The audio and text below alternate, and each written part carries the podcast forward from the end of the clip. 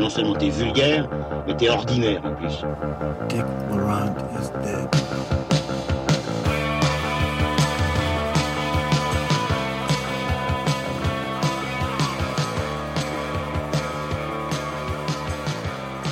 Bonjour, bonsoir à toutes et à tous, bienvenue dans Transmission, la table ronde cinéphile qui fait le grand écart entre cinéma d'auteur et pop culture. C'est notre troisième émission aujourd'hui en mode quarantaine, donc la table ronde n'a plus que l'expression, n'est-ce pas? Mais je suis quand même euh, bien entouré avec mes amis qui sont de l'autre côté de leur écran, de l'autre côté des internets. Manuelas, es-tu là? Oui Olivier, comment vas-tu? Ça va très bien, merci. Euh, monsieur Lucien Alflans, es-tu là? Salut Oli, salut les gars. Ouais. C'est merveilleux la technologie. Et Julien Rombaud. Oui, bonjour tout le monde. Bonsoir Julien. Alors messieurs, l'heure est grave. En tout premier lieu, il faut quand même qu'on se mette d'accord sur une chose concernant l'émission de ce soir. Dans le film de ce soir, il y a un acteur américain qui a un certain charisme, qui a une certaine carrière aussi. Mais je vous propose tout de suite qu'on se mette d'accord sur la manière de prononcer le nom de cet acteur. Est-ce qu'on doit dire Nick Nolte, Nick Nolte ou Nick Nolte? Nick Nolte Moi je vote pour Nick Nolte aussi, et si on peut le faire avec l'accent italien, je suis pour. J'espère qu'il sera juste à la hauteur du sien dans, dans le film, quoi. Très bien, euh, donc je pense qu'on va parler d'accent italien ce soir. Donc euh, Nick Nolte, un accent italien, peut-être que vous avez déjà une petite idée du film dont on va parler. Donc ce soir nous parlons de Lorenzo, aussi connu sous le nom de Lorenzo's Oil, un film de George Miller sorti en 1992. Un film plutôt passé inaperçu par nos contrées à l'époque, aujourd'hui redécouvert grâce notamment au retour de hype de George Miller, le réalisateur, faut-il le rappeler, de Mad Max Fury Road et des trois autres Mad Max avant. Une ressortie de ce film, donc Lorenzo's Oil, est prévue en combo DVD Blu-ray dans une copie restaurée en haute définition chez l'éditeur Elephant Film. C'était prévu pour le 19 mai, je pense. J'espère que ce sera maintenu ou, enfin bon, bref, en tout cas, ça, il y a une petite actualité autour du film. Alors, pour resituer le film dans son contexte, nous dirons que lorsque George Miller entame la production de ce film, cela fait 5 ans qu'il n'a pas tourné, suite à l'expérience difficile qu'il a eue face aux exécutifs de la Warner Bros. sur son premier long métrage américain, Les Sorcières d'Eastwick, en 1987.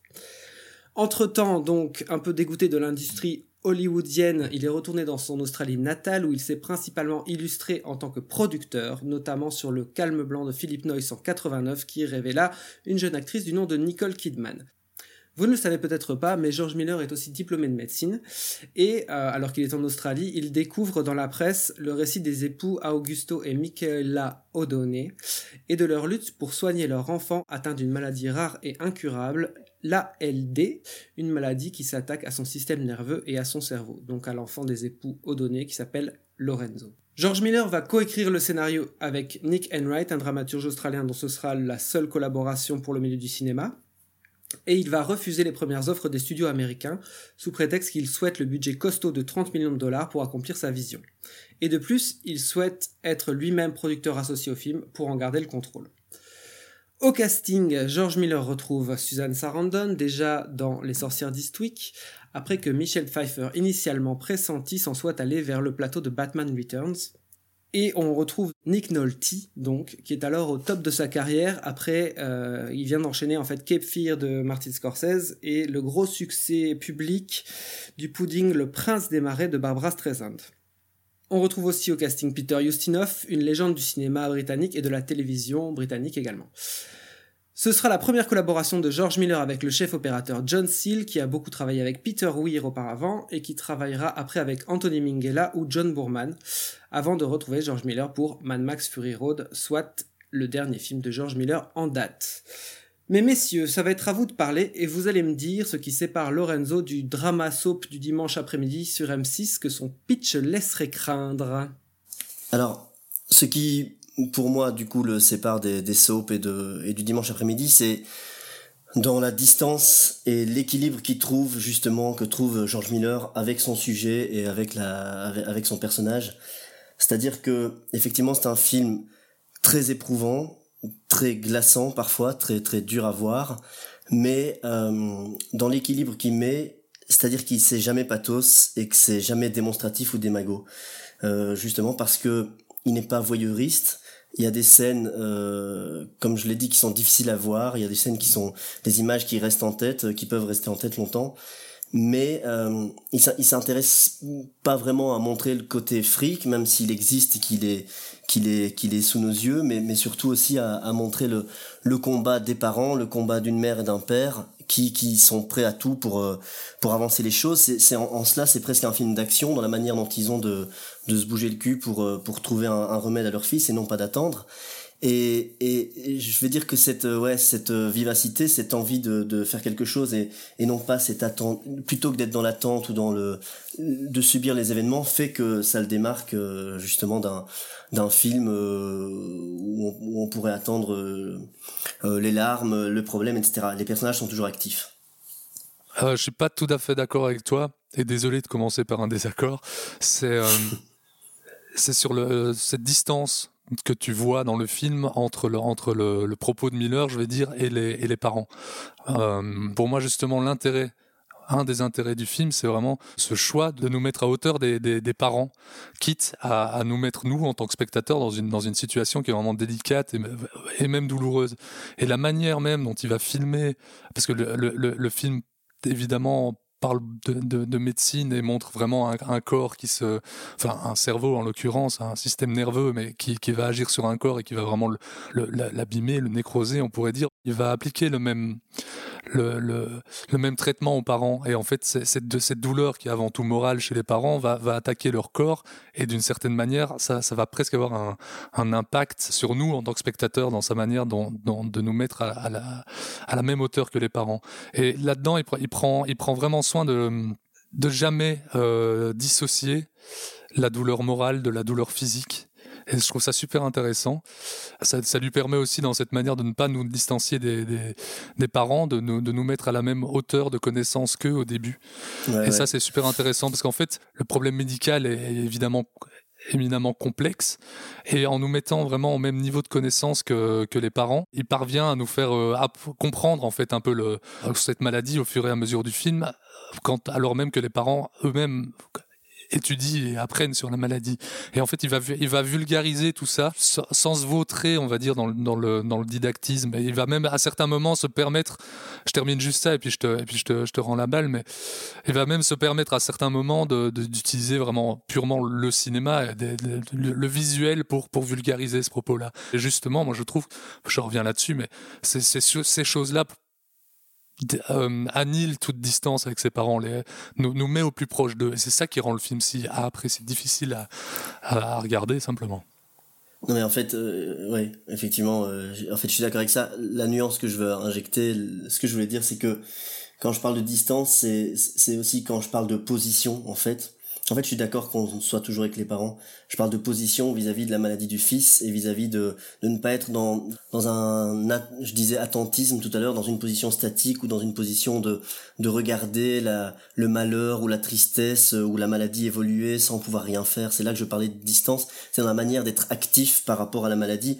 Et en fait, je, je suis tout à fait d'accord avec toi sur ce que tu dis parce que justement, il y a une, il y a une scène que je trouve euh, magnifique qui est, quand on apprend aux parents la maladie de, de, l'enfant, qu'on leur explique ce que c'est, et c'est avec des toutes petites choses très simples euh, qui se révèlent en fait être très brillantes, juste des petits choix de montage où, où justement il, il, il reste beaucoup focus sur, sur les parents, donc sur euh, Nick Nolte et sur, euh, sur Sarandon, et, et, et comment ils l'apprennent et comment ils se prennent la vérité crue en pleine face. Et justement, alors il y a des champs contre champs, il donne aussi à voir le médecin, mais le médecin n'est pas beaucoup filmé, il y a des longs plans fixes sur eux, et du coup on est totalement projeté avec eux, donc là je te rejoins, on est, on est totalement plongé avec les parents, oui, ça c'est sûr.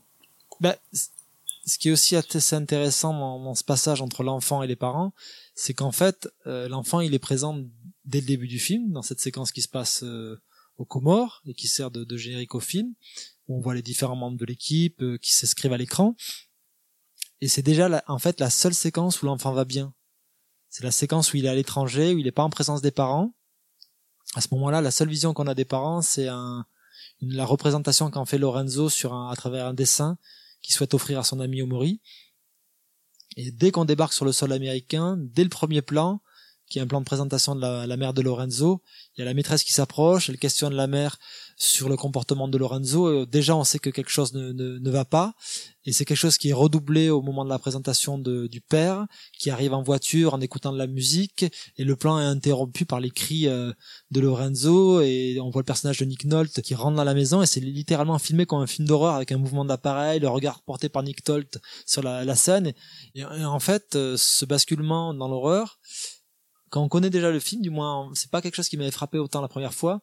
Ce basculement, il est déjà amorcé et annoncé dans la séquence d'intro, qui pourrait presque faire penser à la séquence d'intro de l'exorciste, parce qu'on a en fait ce personnage d'Omori qu'on connaît pas encore, que l'on découvre en train de sculpter une dague en bois. Et pendant un instant, on peut presque penser que c'est euh, s'agit d'une d'un objet porteur d'une malédiction, de quelque chose qui est un sort qui est jeté à quelqu'un.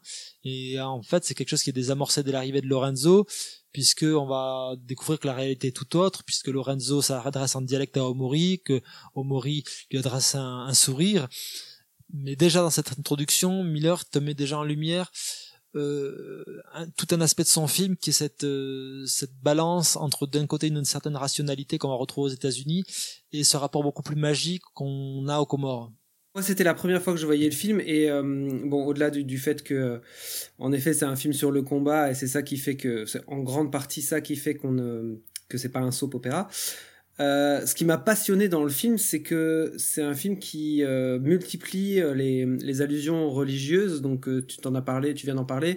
Ce, ce, ce, truc mystérieux au début, ou comme une espèce de cérémonie un peu euh, vaudou ou que sais-je. Enfin, c'est pas vaudou puisque c'est au Comores, mais bon, un peu tribal.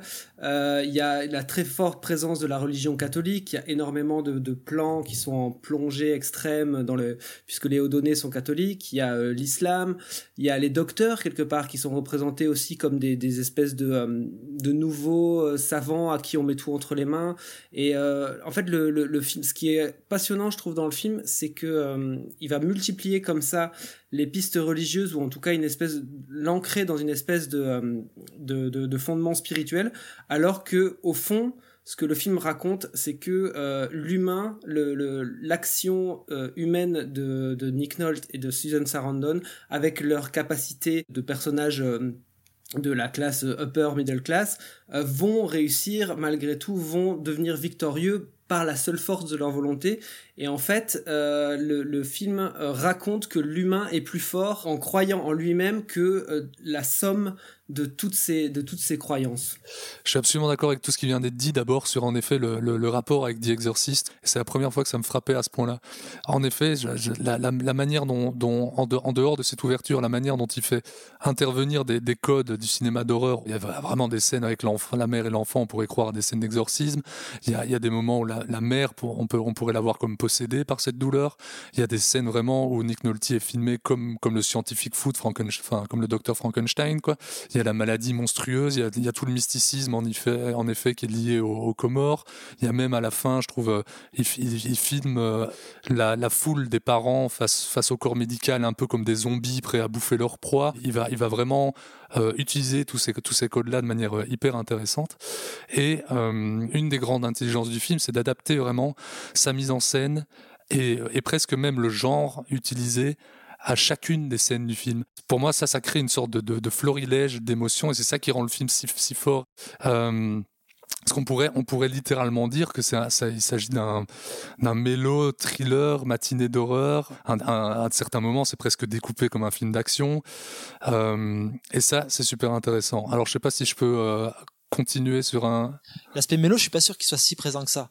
T'as des émotions qui sont exacerbées, ouais, ok, mais t'es toujours dans une retenue, dans quelque chose de contenu, parce que ce qui compte avant tout, c'est vraiment d'avancer c'est un mélo inversé en fait, c'est-à-dire qu'il il va vraiment de la, perte de tout horizon vers un espoir, ce qui est un peu presque l'inverse en, en, général des, des classiques. Et ça, je trouve ça vraiment super fort, super intéressant. Je trouve, je trouve qu'effectivement, son intelligence, c'est aussi que sa mise en scène est constamment toujours au service du film et que quand il doit être euh, plus plus sobre et plus invisible la mise en scène quand ça parle de science quand ça cherche le, autour des remèdes des débats des, des, des solutions pour avancer elle est très sobre. Alors qu'effectivement il y a des images tu l'as dit qui sont presque incrustées d'horreur comme euh, les gros plans de Nolte quand il quand il découvre le livre quand il tombe dans les escaliers etc euh, le gamin quand on voit qu'il commence à, à, à, tomber de vélo etc il y a des la mise en scène est beaucoup plus déséquilibrée beaucoup plus il y a des plans qui sont pas forcément droits il y a et il y a des, des choses effectivement comme je le disais au début dans première intervention, de, confrontation où là, euh, pour, pour faire affleurer l'émotion, il y a quelque chose de très frontal et de très fixe. Et, quand je parlais de pudeur tout à l'heure, c'est, par rapport justement à, notamment à cette scène où, où le gamin tombe en vélo et où il va justement par un, par un mouvement de caméra aller le chercher par la fenêtre euh, lors d'une fête de famille, aller chercher euh, le, le gamin par la fenêtre et non, et non pas justement nous donner à, voir la chute ou nous donner à voir l'accident, le, le, problème, mais, mais comment par la mise en scène il arrive à, à, nous faire comprendre que, que le gamin chute? Ça aussi, pour moi, c'est une des preuves. Euh, j'aime beaucoup cette utilisation de la fenêtre dans cette scène-là aussi. Euh, je trouve c'est tout le, le, le, génie de Miller il va utiliser en fait les décors pour rendre compte de l'intériorité des personnages. Et il va faire ça tout le long du film entre autres dans cette scène là euh, dans en effet euh, Oli parlait des églises. Alors euh, l'église l'église au début du film comme l'église romaine en fin de film euh, la, bibliothèque qui est filmée de la, de la même façon. Ouais ouais mais de la même façon qui porte peut-être pas exactement le même propos mais le, ciel étoilé qui est porteur d'espoir, euh, l'immensité en effet de la bibliothèque qui montre tout le, tout le travail que, que, ça représente, les hôpitaux qui coupent du monde extérieur, il y a plusieurs plans comme ça absolument géniaux où, euh, où ils sont dans des hôpitaux et on voit presque en, de manière translucide le monde qui continue à tourner à l'extérieur, un peu comme la, la, maison aussi est filmée comme ça, comme une sorte de, de vase clos qui les coupe du, du, reste de la vie en fait, qui les, qui les enferme dans ce combat et dans cette, cette mort-là. Et ça, c'est a un plan, un, un plan que je trouve absolument fabuleux qui est en début de film, qui est euh, le plan dans l'église dont parlait un des plans dans l'église dont parlait euh, Olivier avec en très forte plongée euh, où on montre vraiment alors la, transmission des idées et du savoir qui va créer une, illumination totale de l'église à travers un personnage qui allume une bougie et puis ils se font passer la, la flamme. Comme bon là, je tire peut-être un peu loin mais moi ça m'a en revoyant le film deuxième fois ça m'a vraiment frappé qui, tisse aussi un peu le lien avec la chaîne des, des, acides gras dont il est beaucoup question dans le film. Et euh, vraiment ça ça m'a frappé visuellement. Je me suis dit c'est super malin de, de, de créer cette, cette association d'idées là ce qui est intéressant moi je trouve à plusieurs niveaux pour revenir sur cette scène là qui est une scène clé pivot où il va il va découvrir pour, pourquoi quelque chose ne fonctionne pas. Et donc avec ces deux Attends, chaînes tu, tu, tu parles de de, la scène, scène de, la, la, la, scène en fait du, du cauchemar de Nolte où en fait il va avoir ses révélations ah ouais, je parlais pas de celle-là, mais ça aussi. Qui, qui, qui est celle de, de, des deux acides gras où en fait il se retrouve euh, projeté avec ces deux. Il a, il a, il a composé deux chaînes d'acides gras avec des trombones et il, en fait il, trouve la solution. Ce qui est génial, il trouve la solution dans son cauchemar. En fait, au plus, pro, au plus profond de Ouais, lui, ouais. non pas dans des livres de science, non pas dans la parole des docteurs, etc. C'est ça qui est qui est assez génial dans le film, c'est que en fait, à partir d'une histoire vraie, d'un récit qui, qui n'est pas celui de Miller, comment en fait on retrouve tout son cinéma tout son cinéma se reconstitue dans dans Lorenzo. On peut, peut faire le parallèle, notamment ce parallèle de la chaîne. Ben, il est évident, on a une scène qui fait écho dans, dans, Mad Max Fury Road. Il y a cette même idée dans Mad Max Fury Road aussi, de que une fois qu'on est allé jusqu'au bout, qu'on a continué cette fuite, ben, il va falloir euh, retourner au départ pour régler les vrais problèmes. Et c'est la même chose avec cette idée à un moment de suivre les différentes thérapies pour Lorenzo et puis à un moment ben non, c'est nous qui allons régler ces affaires-là, on va on va prendre les choses en main et donc euh, c'est assez intéressant de voir le nombre d'échos que ce film-là porte avec euh, un, une grande partie de la filmo de de Miller. Comment à partir d'une histoire euh, d'une histoire vraie, d'une du du d'un pas c'est pas d'un fait divers mais mais presque euh, comment il a tiré un film éminemment personnel, c'est pas justement pour, pour le coup c'est en ça que c'est pas aussi un drama en tant que tel. Et, là, là-dedans, enfin tout, ce que tu dis, ça va aussi évidemment de pair avec la, volonté qu'a toujours Miller de, de faire, euh, dans ce cas précis de faire, euh, de faire de ce parcours euh, intime une, une véritable odyssée, presque, presque une fresque. C'est le cas dans tous les films de Miller. Pour revenir, pour faire un pont entre ce que je dis là maintenant et ce que disait Manu plus tôt, euh, moi je trouve l'idée en fait de, de, de, débuter dans les Comores absolument géniale parce que au-delà de tout ce qu'on a déjà dit dessus, euh, il va plus loin en faisant, en ramenant le, le- j'ai oublié son nom, mais le le le, le Comorien euh, Omori, euh, à, la, à, Omori à la fin. À, à travers ça, pour moi, on euh, Miller se place. En fait, on sait où. Euh, géographiquement et d'un point de vue plus mystique, on va dire, Miller place la naissance et la continuité de la, la vie, qui et, euh, et et ça, je trouve ça brillant. Et il va, j'y reviendrai plus tard, mais euh, construire ça en- en permanence contre un système occidental. Et je trouve qu'il y y a même, il y a même un, en, dehors de tout ce dont on parle sur le film, il y a même une lecture à ce niveau-là bah, qui est une- une charge contre un, un- un fonctionnement sociétal ou systémique. Quoi.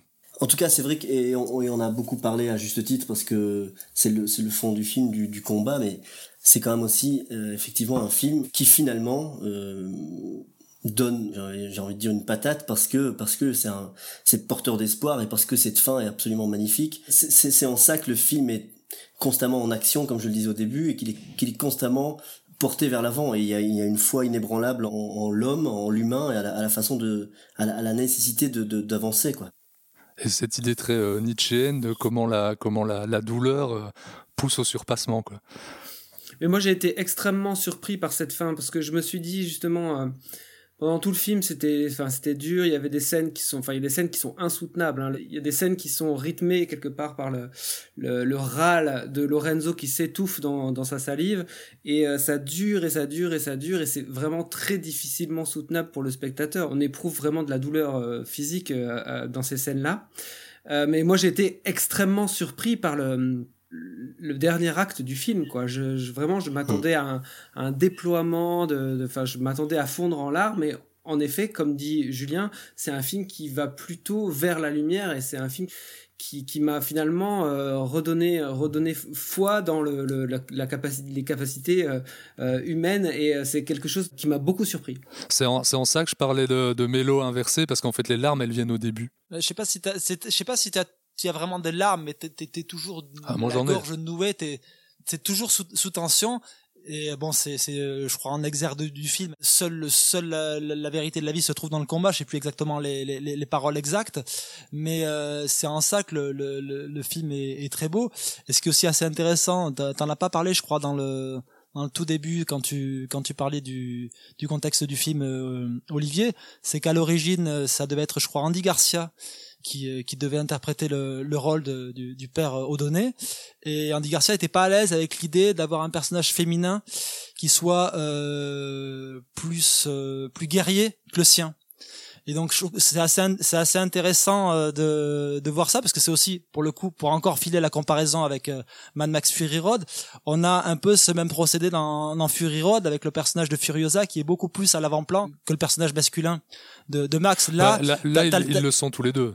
ils le sont tous les deux, mais c'est elle, elle est tout le temps ouais, ouais. extrêmement droite. Lui est toujours voûté, se met un petit peu Et il euh, montre plus de sa côté. ouais. Il est plus dans la négociation, là où elle, elle est dans une position de combattante. Elle est une guerrière qui, elle rentre dans Ouais, l'art des médecins. Je veux dire, elle, elle, elle, elle, elle n'épargne pas les médecins sur le, la cruauté en fait de, et leur, leur système, co- comment eux se se comportent vis-à-vis des, des patients. Elle est, elle est, elle est, elle est voilà, elle est vraiment revendicatrice. Ouais, mais c'est pas vrai que euh, elle est euh, qu'elle est toujours euh, quelque part euh, qu'elle a toujours maître par rapport, enfin plus dans le combat que, lui, parce que justement notamment cette scène qui vient euh, après le très très long euh, râle de, Lorenzo, Nick Nolte va la Nick Nolte va la va surprendre une petite phrase que Susan Sarandon va laisser va laisser aller dans l'oreille de son de son fils. Et c'est là que lui il va avoir un regain pour justement euh, continuer le combat. Donc en fait c'est un truc qui s'équilibre tout le temps. Et c'est quelque chose qui est je trouve et pour moi, c'est vraiment là, euh, encore une fois, que le film euh, se transforme en Odyssée de l'intime et qui va beaucoup plus loin que tous les soaps, c'est que il y a toujours des solutions visuelles dans ce film. C'est un film qui est extrêmement expressionniste, Ah. que ce soit dans les cadrages Miller, hein. débulés, dans le dans le, le- le- les effets de, de photographie qui est extrêmement contrasté. Dans le jeu des acteurs, surtout particulièrement Nick Nolte, qui est plutôt en sur-régime, euh, les très fortes plongées, il y a des références picturales sans cesse, euh, des, des mouvements d'appareil. Je veux dire, ces 30 millions de dollars, ils sont partis dans quoi? Ils sont partis dans le fait que je sais pas comme, quelle maison ils ont trouvé pour faire des mouvements de grue aussi impressionnants dans un, dans un petit intérieur comme ça. Alors que c'est un film qui se passe dans très peu de décors, qui sont dans des décors confinés, il va à chaque fois trouver des solutions euh, pour euh, dynamiser son récit et le, rendre constamment euh, excitant visuellement et surtout signifiant visuellement et notamment dans des trucs qui sont hyper rendus accessibles en effet au public qui est au même niveau que les parents comme vous le disiez au début de, l'émission avec ce truc du tableau noir et de l'évier ou avec ce truc de la chaîne de trombone qui en effet est, est hyper payant quoi. Il faut pas oublier qu'effectivement on nous montre leur combat mais on nous, on nous montre aussi ce que ça implique et ce que ça change entre eux vis-à-vis de l'infirmière, vis-à-vis des, gens qui, l'entourent, vis-à-vis de beaucoup de gens. Donc effectivement, il y a, quand même cette, cette notion, j'ai l'impression, de, de devoir euh, éprouver, se surpasser. Ah, il y a un côté doloriste, ouais, ouais. Euh, De, de sacrifice et de ouais, ça c'est clair. Mais c'est là aussi tout le rapport qui est tissé avec la religion, etc., qui est super intéressant. Ouais, C'est pour ça qu'il y a ce parallèle avec la religion, parce qu'en fait, plus que de religion, il est question de, de spiritualité. Parce qu'en fait, au final, ce que, ce que, ce que va faire le personnage de Suzanne Sarandon, elle va continuer constamment à lire des livres à son, à son enfant. Il y a une scène notamment de confrontation avec le- une des infirmières où elle lui dit, bah, lisez-lui un livre, il aime bien, il aime bien les mots, et là, elle, elle retourne à la maison et l'infirmière est en train de lire sur, en mode télégraphique euh, Hansel et Gretel, et euh, ça clash avec, et elle lui dit, mais euh, il faut soigner autant son corps que son esprit. Et c'est là que le, le, le film est, est très beau dans, dans cet aspect intimiste. C'était cette idée aussi que, en fait, le corps ne pourra être réparé que si l'esprit l'est aussi. Et qui va aller jusqu'à une autre scène absolument clé en fin de récit où elle va finir par lire, euh, elle va, elle va déposer les bouquins qu'elle avait l'habitude de lui lire pour prendre la quête du roi Arthur, quoi. Donc dans le genre, euh, dans le genre symbolique aussi, on est, on, on se place là. Mais euh, finalement on n'a pas parlé de l'accent italien de Nick Nolte. Bah, ce qui est marrant, c'est que oui, ouais, il est en sur-régime sur cet accent-là, mais on pourrait peut-être tacler le film sur cet aspect-là, mais en tout cas, ce qui est fascinant, je trouve, c'est que malgré ça, t'es à fond avec lui. Malgré ses tics, malgré tout ça, il y a vraiment pas de distance vis-à-vis du personnage, et en plus, ça s'ajoute au fait que euh, c'est quand même un film, comme tu le disais, extrêmement travaillé, avec une scénographie, des mouvements d'appareil, euh, des déplacements de comédiens extrêmement précis. T'oses même pas imaginer le nombre de, de marquages au sol que tu devais avoir pour se déplacer. Pourtant, il est toujours du- d'une justesse extrême, je trouve, dans son jeu. Moi, je le trouve absolument jamais gênant, hein, cet accent. À aucun moment, il me gêne. Ah, alors moi, je, je, je, je plaide euh, contre l'accent. Enfin non, c'est pas. Je suis d'accord avec ce que vient de dire Manu parce que à chaque fois tu raccroches au personnage, mais fréquemment dans le film, l'accent euh, me fait un peu genre euh, sortir quoi. Je me dis oh putain quel accent. Mais euh, je me suis dit aussi, voilà, il, doit y a- il, il devait bien y avoir des acteurs italiens ou italo-américains valables Ah, à l'époque, mais en effet, ça devait être aussi un, par exemple, mais ça devait être aussi euh, un espèce de deal avec le studio d'avoir un acteur euh, qui soit euh, qui soit bankable, j'imagine. Je crois que pour jouer dans, dans ce niveau d'intensité et de sur-régime dont on parle, il, il, il a forcément dû monter un peu les, les curseurs et ça passe aussi par son accent qui est certes un peu trop appuyé, mais effectivement, je trouve que dans l'énergie dans laquelle il est, on est, on est effectivement toujours avec lui. Non, mais le côté truculent, je pense qu'il est, il est, il est, volontaire. Je sais pas comment était le personnage dans, le, vrai, euh, le vrai O'Donnell que Miller a, rencontré, mais à mon avis, ça a dû l'influencer dans la construction du personnage de Nick Nolte, parce que quand il cuisine, quand il, quand il fait les pâtes, etc., il y a aussi quelque chose de, too much, mais qui, mais qui fonctionne, qui pour moi crée un personnage, un personnage qui existe vraiment, qui est un personnage comme on peut, comme on, comme on peut en rencontrer pour du vrai, quoi. Et, c'est ça, quand tu parles justement des, des j'oubli- j'oubliais j'oubliais ça, c'est quand on parlait de ce degré vraiment intime où à un moment on va arrêter d'écouter la parole des médecins qui ont un autre agenda, qui est un agenda en fait un peu politique puisqu'ils sont tous isolés de leur côté, chacun avec des des intérêts annexes et pas forcément euh, ceux que vont avoir les, les parents vis-à-vis de leur enfant. En fait, la solution qu'ils vont trouver, elle, se trouve quasiment dans les origines euh, italienne du personnage puisque ça va être dans de l'huile d'olive quoi. C'est en fait tout fait sens parce que la manière dont, dont Miller construit ce, ce, ce fait divers comme un, un récit mythologique d'initiation, euh, ben en fait tout tout s'imbrique et tout fait sens dans un dans un rapport hyper intime. Non, mais c'est-à-dire que ouais, on est on est chez Miller, donc euh, tout tout tout ce que tout ce que tu vois à l'écran va va va porter un sens.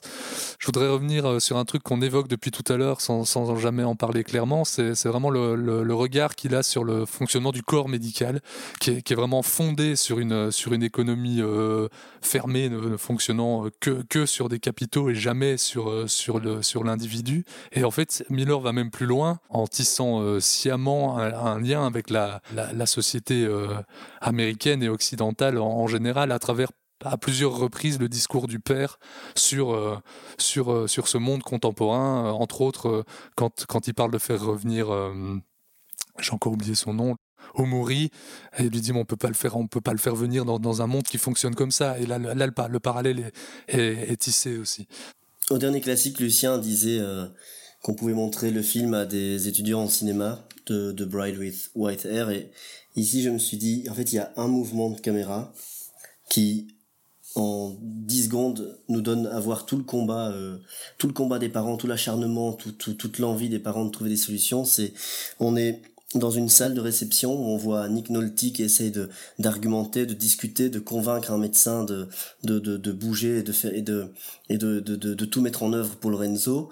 Et un, un travelling en plongée qui passe de la de, de, de gauche à droite. On, on passe au-dessus d'un d'un couloir d'hôpital avec justement euh, le danger les patients. Et on va sur la droite encore dans une autre cloison où on voit euh, où on voit Sarandon au téléphone qui essaye elle de, de discuter avec un chimiste ou un, ou un médecin je sais plus exactement et qui essaye de d'elle aussi de trouver des solutions donc on, on, a les deux personnages on a on a le combat des deux et on a au milieu euh, le danger en tout cas la menace le t'as tout à fait raison hein. et en plus dans cette scène là euh, la scène où ils ont convoqué ce, ce symposium là cette grande réunion internationale de médecins il y a un médecin qui leur dit qu'il a trouvé la solution pour remplacer les, les acides gras ces acides gras qui posent problème avec un certain type d'huile. Et mais voilà ça serait trop compliqué euh, d'aller plus loin car ça serait trop cher euh, trop difficile à mettre en place pour des essais cliniques. Voilà tout, tout, tout le baratin et t'as Sarandon en face de lui qui lui demande juste est-ce que vous avez essayé? Et là tu vois le médecin la mine déconfite qui est vraiment obligé d'avouer ben, que non il a pas essayé et directement t'enchaînes avec ce, ce plan que t'as décrit où justement elle va passer ce coup de fil et elle va essayer. Elle va pas en rester là. Cette scène-là, moi, elle m'a fait penser à, à, à Sidney Lumet et entre autres à peut-être parce que j'en ai revu beaucoup dernièrement, mais euh, entre autres à 12 hommes en colère et à, et à, une, scène au tout début avec un, un mouvement de caméra similaire qui va un peu aussi, euh, disons. Euh, questionner les certitudes de certains des, des personnages du film comme comme la caméra et Sarandon questionnent les certitudes de, de ces personnages dans, dans, dans cette, ce symposium-là.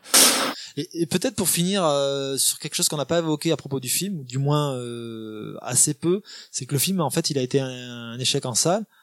Alors il y a peut-être différentes explications à cela. Peut-être que c'est dû au fait que les fans de Mad Max n'avaient pas forcément envie de voir un, un, drama réalisé par le réalisateur de Mad Max, ou à l'inverse, euh, le reste du public était n'avait pas forcément lui aussi envie de de voir un, drama réalisé par le réalisateur de Mad Max. Il y a aussi sûrement son affiche absolument horrible qui a joué dans, sur la réception du film. Mais il y a un truc, moi, que je ne m'explique pas, c'est comment, près de 20 ans plus tard, t'as un film français sur le même sujet, la guerre est déclarée, et qu'à ce moment-là, t'as un battage médiatique énorme, une presse dithyrambique pour un film qui est vraiment anecdotique, qui était vraiment un milieu de ce que raconte en degré d'intensité, d'inventivité et surtout de cinéma le film de Miller. Donc voilà, vraiment c'est quelque chose que je ne m'explique pas. Euh, ouais, c'est après c'est la, presse était dithyrambique, c'était la presse euh, française, francophone en tout cas, autour d'un film français et on sait un peu le ce que ça représente en général. Hein. Merci messieurs sur ces entrefaites euh, assassins, sur la critique française. Je propose que nous en restions là. C'est un peu dommage quand même de rester Non, c'est vrai qu'on aurait pu en rester sur le, sur le générique de fin, qui est quand même ce qu'il y a de mieux dans le film. Mais le, le générique de fin, c'est la seule chose qui ressemble au, au, film La guerre est déclarée. Bah, c'est pour moi presque le seul défaut du film. Bon, eh bien, vous avez quand même réussi à faire un petit pont pour vous euh, rattraper. Merci messieurs donc euh, pour euh, cette belle conversation. J'espère que euh, le niveau sonore sera meilleur que les deux fois précédentes et que nous aurons fait une belle émission. Merci de nous avoir écoutés, auditrices, auditeurs et à très bientôt.